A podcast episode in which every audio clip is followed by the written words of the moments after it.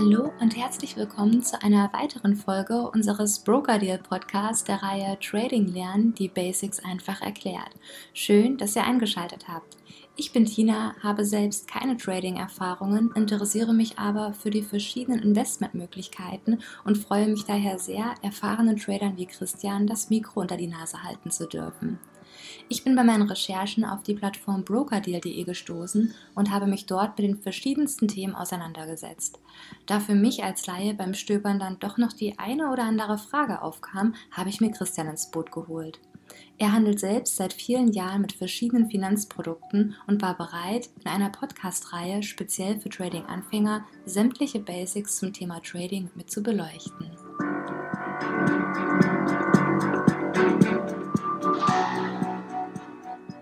So, nun auch aus unserem Skype-Gespräch nochmal ein Hallo an alle Zuhörer. Schön, dass ihr wieder bei unserem Broker Deal Podcast dabei seid.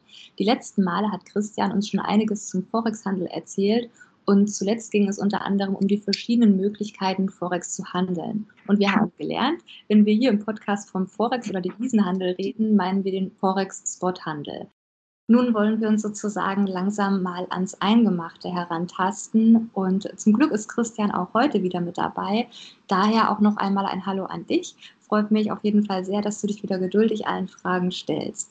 Dann will ich auch gleich mal mit der ersten beginnen. Ziel des Devisenhandels ist es ja, dass die gekaufte Währung im Vergleich zu der verkauften Währung an Wert gewinnt. Wie kann man sich das dann in der Praxis vorstellen? Hast du dafür ein Beispiel? Ja, hallo Tina, sehr gern möchte ich auch wieder heute deine Fragen beantworten. Ja, ein Beispiel für ein Trade. Ich sag mal, wir möchten gerne den Euro-US-Dollar handeln und der Kurs steht gerade bei 1,18. Dann hatte ich ja gesagt, dass man die eine Währung kauft und die andere Währung dagegen verkauft. Das heißt, in diesem Falle, wenn wir Euro-US-Dollar kaufen, dann kaufen wir bei einem Mini-Lot 10.000 Einheiten von einem Euro und beim US-Dollar verkaufen wir bei diesem eben genannten Wert von 1,18 11.800 Einheiten US-Dollar. Ein paar Tage später ist der Kurs, zum Glück hat sich in unsere Richtung entwickelt und der Kurs ist gestiegen und kostet nun 1,25. Dann werden wir in dem Falle unsere Position schließen oder auch unsere Position verkaufen. Das heißt, die 10.000 Euro, die wir zuvor erworben haben, die verkaufen wir das heißt zuvor 10.000 Euro plus, jetzt 10.000 Euro minus. Das heißt, unterm Strich ist hier, äh, hatte das also keinerlei Auswirkungen auf unser Guthaben. Wohingegen beim US-Dollar hatten wir ja zuvor 11.800 Einheiten verkauft und dank des neuen Kurses kaufen wir sozusagen diese Einheiten zu einem Kurs von 12.500. Das macht eine Differenz von 700 in dem Falle US-Dollar aus. Und das ist also unser Gewinn ja, den wir, den wir quasi damit äh, erzielt haben. Ja, wir haben ja zu Beginn schon gelernt, dass man immer Währungspaare handelt und nie nur eine Währung. Und da spielt ja dann auch der Wechselkurs eine zentrale Rolle. Du hast ihn ja eben schon erwähnt. Aber wie liest man denn diesen Forex-Kurs, sage ich mal? Oder eher noch darauf basierend, wie bewertet man diesen Forex-Kurs?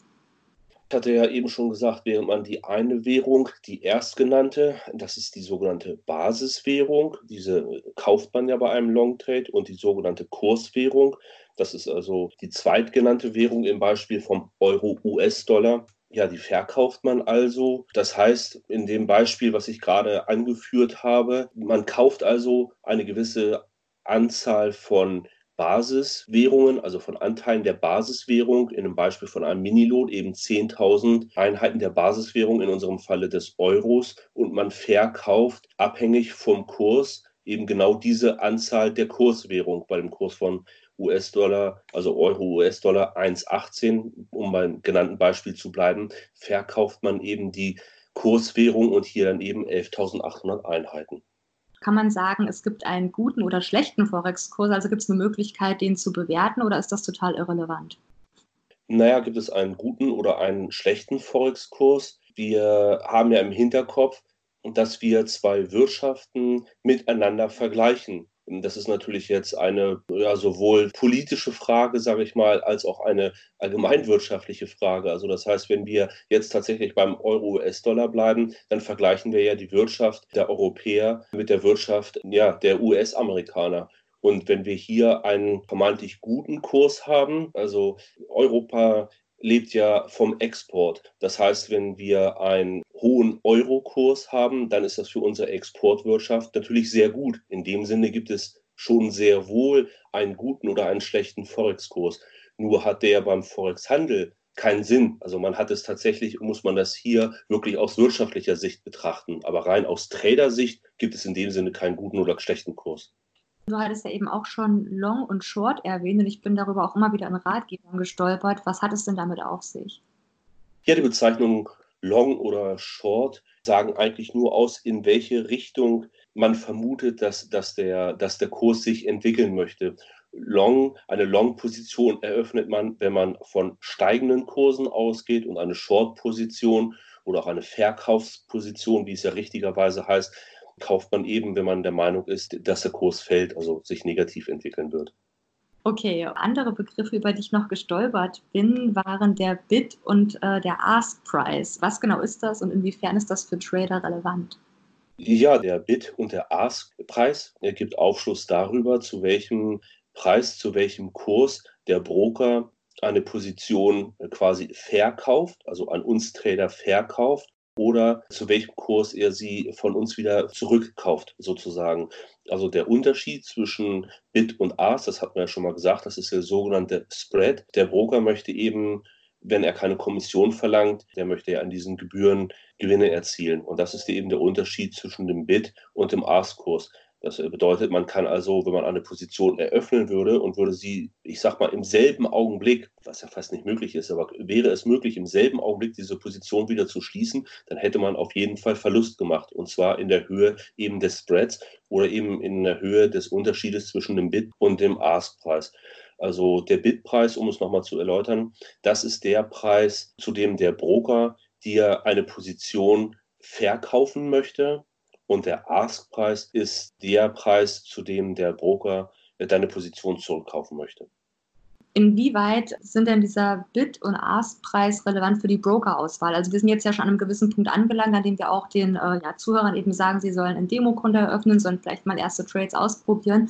Und schlussendlich ist ja, was immer wieder auch in den Reviews angesprochen wird, auch der Spread eben diese Differenz zwischen Bid- und Ask-Preis immer wieder ähm, Thema auch und sollten dann Trader vor allem, wenn sie ähm, nach einem Broker suchen, auf den Spread achten oder gezielt schauen, wie jeweils der Bid-Preis oder der Ask-Preis ist. Das ist auf jeden Fall ein ganz, ganz wichtiges Kriterium, der Spread. Denn ich sage mal, das ist ja die Differenz, die eine Position erst einmal überwinden muss, damit eine Position überhaupt in den Gewinn läuft. Und deswegen ist es eben ganz, ganz wichtig, dass der Spread so eng wie möglich ist. Es gibt eben Broker, die hier ähm, fixen Spread anbieten. Das heißt, da kann man sich tatsächlich darauf verlassen, dass der Abstand zwischen Bid und Ask immer gleich ist. Es gibt aber auch variablen Spread.